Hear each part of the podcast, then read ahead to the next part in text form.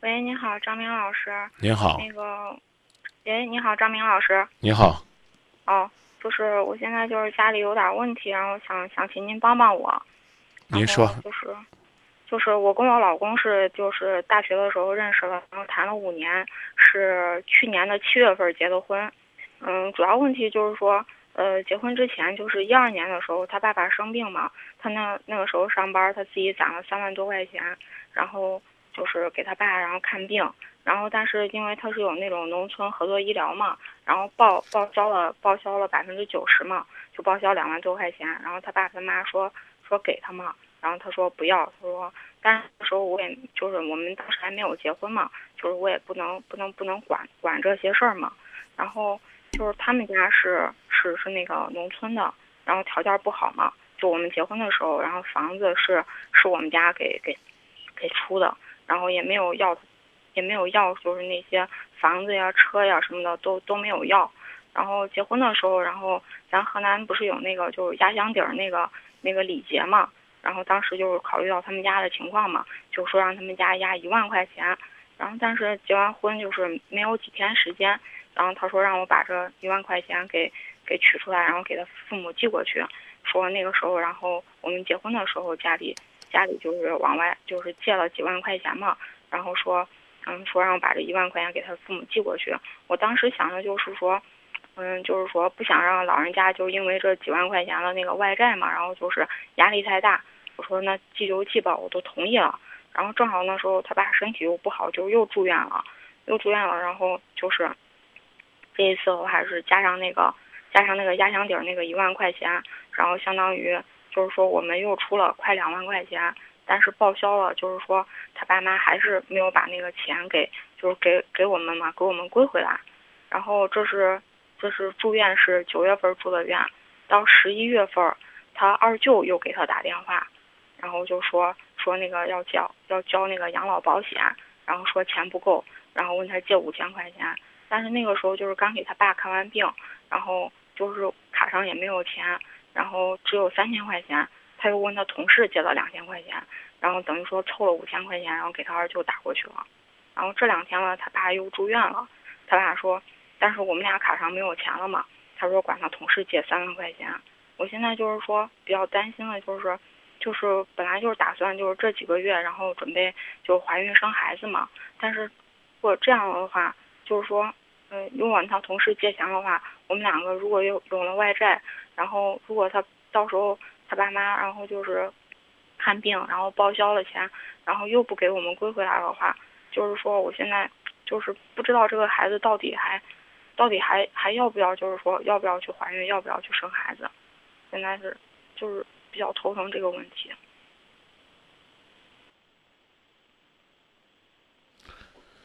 我。努力的在用善良的态度去理解你，因为你讲的呢还算比较平静，没有流露出来一副怨妇的嘴脸。但是呢，我依然想告诉你，千万不要用这样的口气去跟你丈夫谈家里钱这个问题。我爸妈也就是说不要，就是说因为因为这个钱这个问题，然后然后说什么这样伤感情。你嫁给我，就是嫁给了我这个家族。我讲这意思你能明白吧？我我我懂。啊，我这个家族呢，就是这样，个个都穷的揭不开锅。他们觉得呢，有什么事儿都来找我。因为我是五里八乡，或者说，怎么讲呢？五福九族之内，为数不多的靠自己的能力考到这个城市，在大学里边读书，能够在郑州生活的，在他们眼里边就是精英。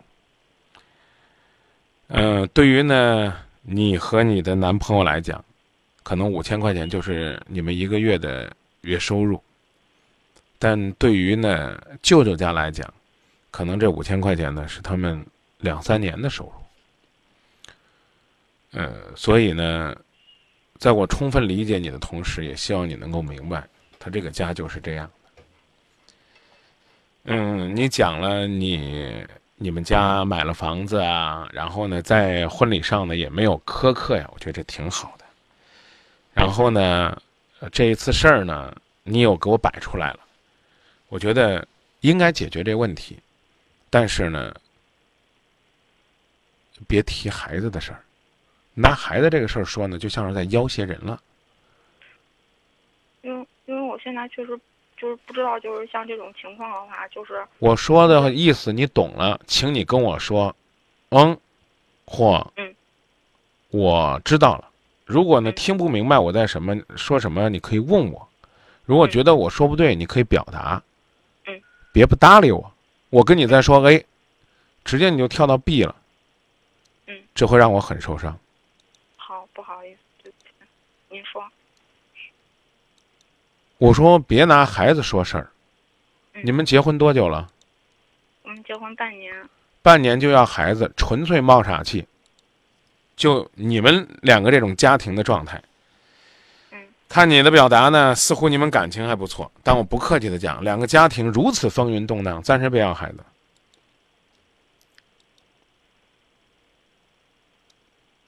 那我我就在想，会不会如果有了孩子都，会不会就是考虑就是考虑我们这个小家考虑孩子多一点？所以我就说，你刚才说那话有点儿，有点泼妇的意思，但不是泼妇的态度。你后边这句话呢，倒还可以理解。嗯我重新跟你讲吧，别老提泼妇，提的你不舒服。你跟你的丈夫应该首先亮明一个态度，就是咱俩有，拿多少都行，那是他爹。嗯啊，然后呢，你甚至可以跟他明说，你说舅舅家吧，就差点儿，就是咱多少得留点儿，剩下去帮舅舅。你说借钱这个事儿呢，我本身不支持，啊，但是呢，你做了，我也不能说反对，嗯没必要这个把好事做了，搁后边在这当小人。然后呢，你跟他讲，你说这个咱很快呢，呃，可能将来要有自己的小家庭，啊嗯，这个我们也得考虑有一些积累。嗯没必要先矛头直指这三万块钱。当然呢，一定要跟他讲，嗯就是如果说呢，我们去借钱给爸爸妈妈看病，你说我建议啊，爸爸妈妈呢，这病看完了之后呢，把钱呢还给咱，因为呢，咱要去还人家。嗯。啊。如果呢，抛开咱俩这个能挣钱，嗯。或者是努力挣钱这个前提，就比如说咱俩的钱只够咱俩的基础生活，那嗯。咱俩得做到好借好还，再借不难。这其中大头还要依靠为广大农村居民带来了医疗保障的农村合作医疗，啊，能报这大头呢，咱拿回去还人家。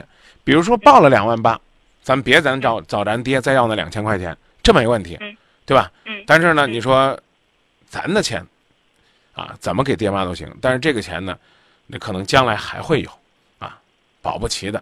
所以呢，你明说，在整个这个过程当中，就别提孩子孩儿的事儿啊。提孩儿的事儿，我刚讲了，我刚用那个泼妇那词儿，那就等于警告你老公，你要再拿钱出来，老娘我可不给你生孩儿啊！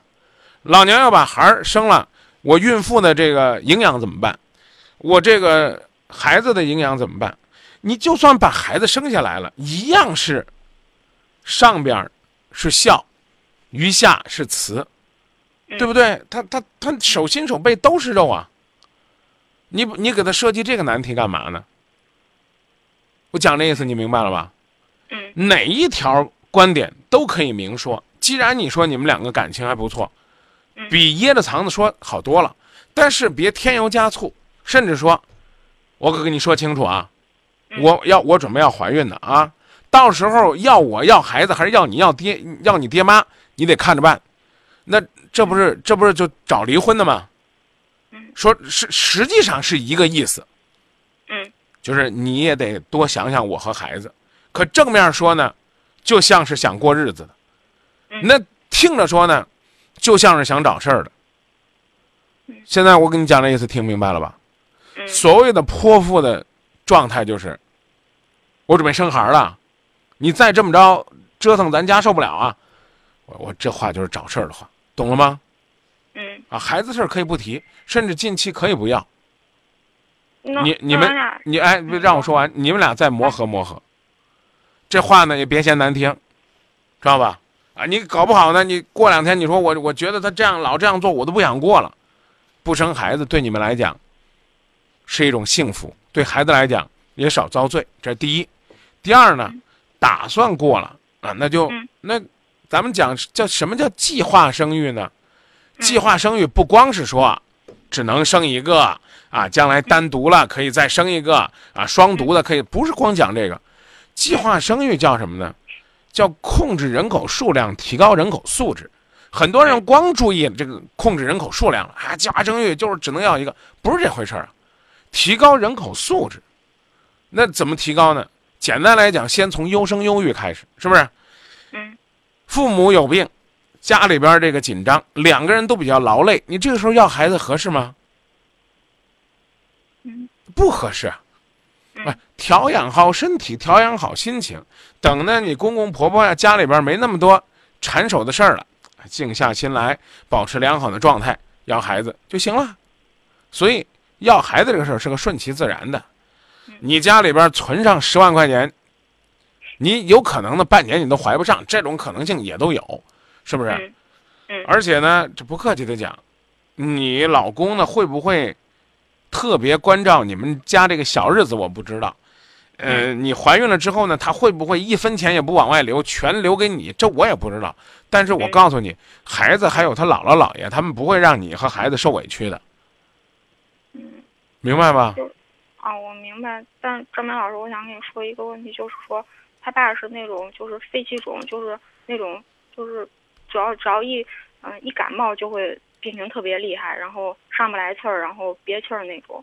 所以就是他不是像一般那种病，然后说住一次医院就会好了那种。你给我讲这个什么意思呢？我的意思就是说，就是像像这种情况的话，就是像这种情况，像这种情况最好离婚。那是不是又要证明这个女孩子现在找男朋友的条件就是有车有房、父母双亡？有什么有什么病有必要在节目里边说吗？我就想说，我讲了，我跟你讲了半天，你这这句话一说，基本上证明我前面讲的都白费。说吧，我看你想证明啥观点？就是他父亲的病是个无底洞。不是说这，我我的意思是说，如果是这样的情况，就是每次然后住院，然后我们的积蓄都没有的话，这样的的话，就是也没有一个，也没有一个就是给孩子那个经济那个保障呀。所以我建议你们短期不要呗。还有就是一个问题，就是说，嗯，老师，你觉得就是，嗯，就是让我父母给他，因为我我们俩每次说这个事情的时候，他他都比较那种激动嘛，然后就就是说我我自己我我的父母嘛，就是我花多少钱我都花，就是对不考虑不考虑我，他就是说我不会考虑我自己的能力，我没钱我我们举一个例子，嗯。那个你这个例子例子举完了，你就听我的啊。这个放下电话之后呢，连骂三声张明，一定要骂啊！这不是迷信，一定要骂我啊！因为我举这例子，你你肯定得骂我。就是假如说是咱的孩子肺气肿，你真的十月怀胎把这孩子生下来，哪怕生下来就发现他肺气肿，你会跟医生说这孩子我不要吗？你会跟孩子说我放弃治疗吗？不会，那你理解你老公了吗？我知道，我就是说让我父母给他讲，给他给他就是好好说说。可以啊，如我刚举那个例子，如果说是咱家孩子这样了，那孩子他爷爷奶奶为了怕你们经济有负担，跟你们说这孩子不要了，让父母跟让他父母跟你说这孩子不治了，你能接受吗？你让你父母跟你老公说什么？就是说说说就是有有钱别都搁父母的病上，得照顾一下你俩的小日子。就是让他也考虑考虑我们。对对呀、我假设一下，如果是你父母有病呢？所以我就说你你这热线接完，你一定要骂我啊，骂了之后我说这我举的例子都不算，我也知道这不不算，啊，我自己也会骂自己。如果你父母有病呢，你是不是也希望你公公婆婆来跟你说？你看我们身体也不好，你父母也有病，我们劝你，这钱呢别给你爹妈花了，你嫁到我们家都是我们家媳妇儿了，有钱都给我们花。啊，不也就算不给我们花，也过你们俩小日子，早点生孩子啊，多给孩子买奶粉的，宁可请月嫂，也不要，去送你爸上医院。咋说呢，姑娘？让我个局外人说说吧。嗯。如果我给你们小两口说，我会说，孩子们，你们做的对，年轻人将来享受的时间还长着呢，父母这一辈子不容易。尽心竭力陪伴他们，哪怕是躺在病榻上，生命垂危，医生说可以安乐死，法律说允许安乐死，那你可以让他没有痛苦的走。如果没有的话，能尽一份心就尽一份心，能尽一份力就尽一份力，这是儿女的本分，这是对当年十月怀胎的一份感激。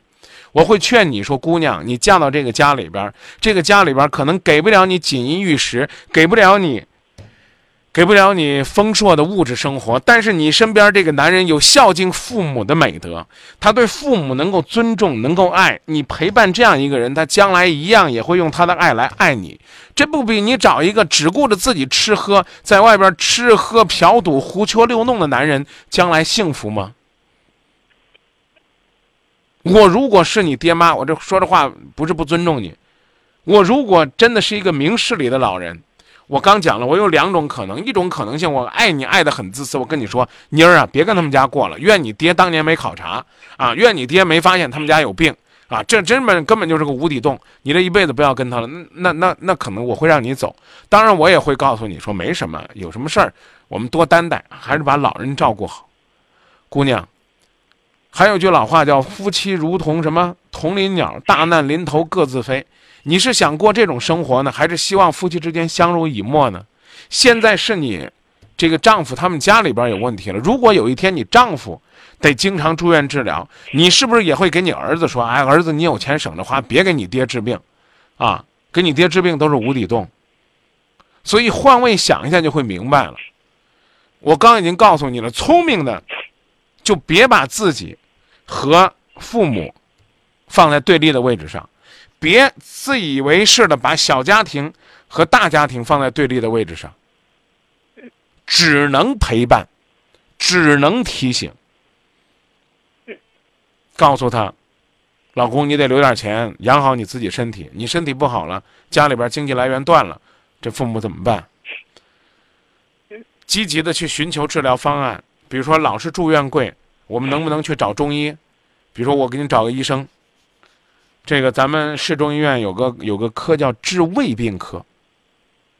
胃呢是未来的胃，你明白这个科是什么意思吗？嗯嗯。明白不明白？明白。啊，就调理，啊，省得你未来有病，啊，我去找找专家，看看有没有什么缓解的办法。啊，冬天呢容易犯病。是不是能够呢？有什么艾灸啊？能够有什么保暖呢？能够有什么？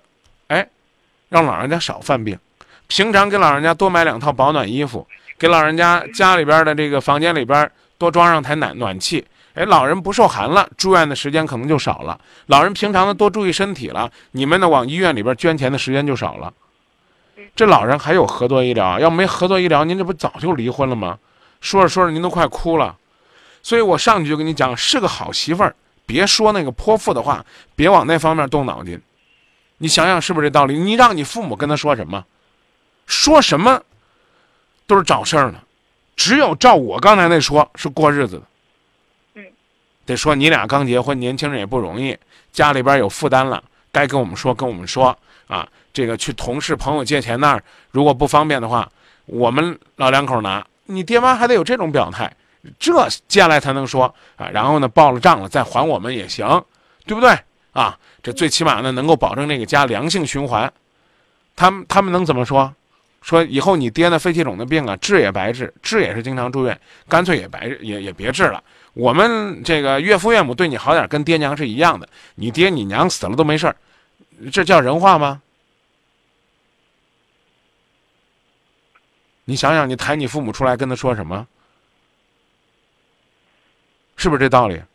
是。父母出来，也是哄着你们把日子过好的，就这道理。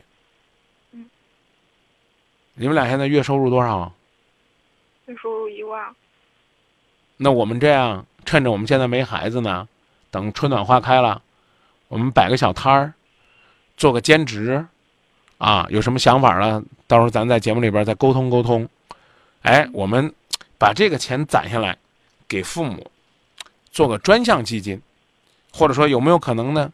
他们身体不舒服有病，可能就不让买保险了啊。我们给他们投资一个什么健康的东西啊，或者我刚讲了，多补贴补贴他们。哎，这两个人呢，在辛辛苦苦的过程当中，又是一份幸福的积累，也让呢丈夫看到了你愿意跟他同甘共苦的这份心。